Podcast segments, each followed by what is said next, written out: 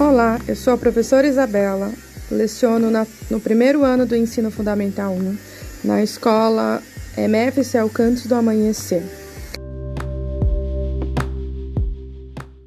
Vou analisar a atividade número 5 do caderno Trilhas da Aprendizagem, volume 2.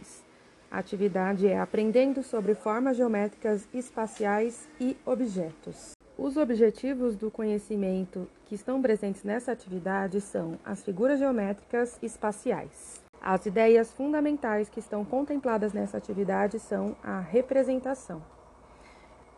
O eixo estruturante explícito é a geometria e os eixos articuladores são jogos e brincadeiras.